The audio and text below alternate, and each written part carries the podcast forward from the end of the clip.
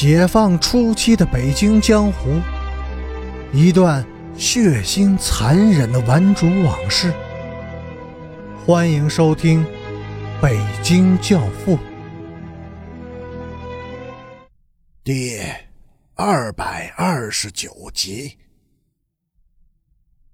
袁一平和杨洪全之间当然有连接点，他们是一个学校的同学。而且就在今天上午，他们将要登上同一列火车，奔赴山西燕山地区的农村插队落户。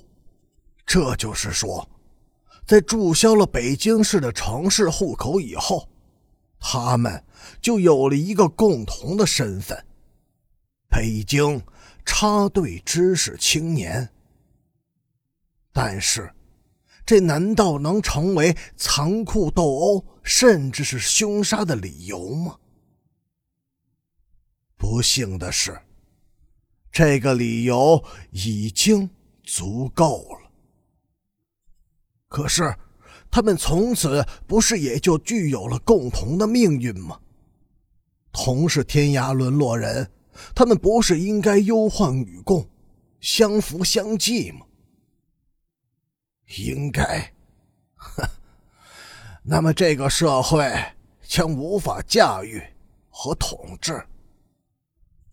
副教授竭力以一种学者式的淡漠语气回答我，但是透过他那副水晶眼镜的镜片，我还是从他的眼睛里读到了难以掩饰的伤感和冷酷。另一位当年的目击者，现在辞去公职登客运三轮车的仁兄，也认为无法阻止。采访他的那天，他让我们坐在车上，拉着我沿着二环路整整走了两圈，给我讲了许多救人往事。他说。能够阻止凶杀发生的人，当时都不在现场。一个死了，另一个还在狱中。我知道他说的是周凤天和陈诚，他们都是青年湖中学高二七班的学生，又是当时全北京市有组织的黑社会集团的两个最重要的首领。他说：“哎，他们两个人有一个在场，这件事儿就根本不会发生了。人呐，并不是像传闻的那样坏。”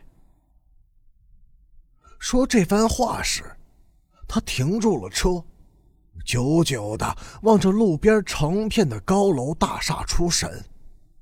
似乎是第一次看见这些建筑物似的，神情凄清，茫然。北京变了，完全变了。他继续说着。先下手的是袁一平，第一刀就戳进了杨洪全右大腿的内侧，劲刀很深。蓝制服棉裤先是翻卷起一团雪白的棉花，随即就被喷涌而出的鲜血浸透了。再后来，整条裤腿都是湿漉漉的。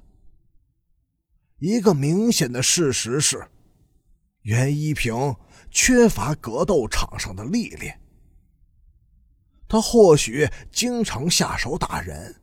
也不是第一次动刀子，但远不具备以命相搏、拼刺格斗的经验和心理素质。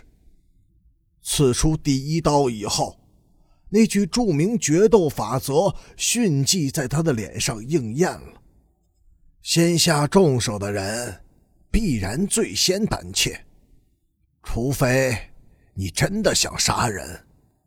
袁一平。当然没有杀人的预谋，而且也没有做好必要的心理准备。他是学生干部，与人争斗时，屏障的是势力，而不是刀子。但是，他仍然先下了重手，舍长而用短，这是他的悲剧。刺出第一刀以后，袁一平和杨洪全似乎都被这个突然变故给吓愣了，两个人仍傻傻的相互扭扯和争斗，又僵持了好一会儿。这才有人注意到，袁一平此时面色苍白，呼吸粗重，目光呆滞，显得极度紧张和恐惧。刀子还在他的手中。抓得紧紧的，持刀的手臂却高高的举向头顶，血水顺着刀柄流淌到他的手上和脸上，又脏又黏。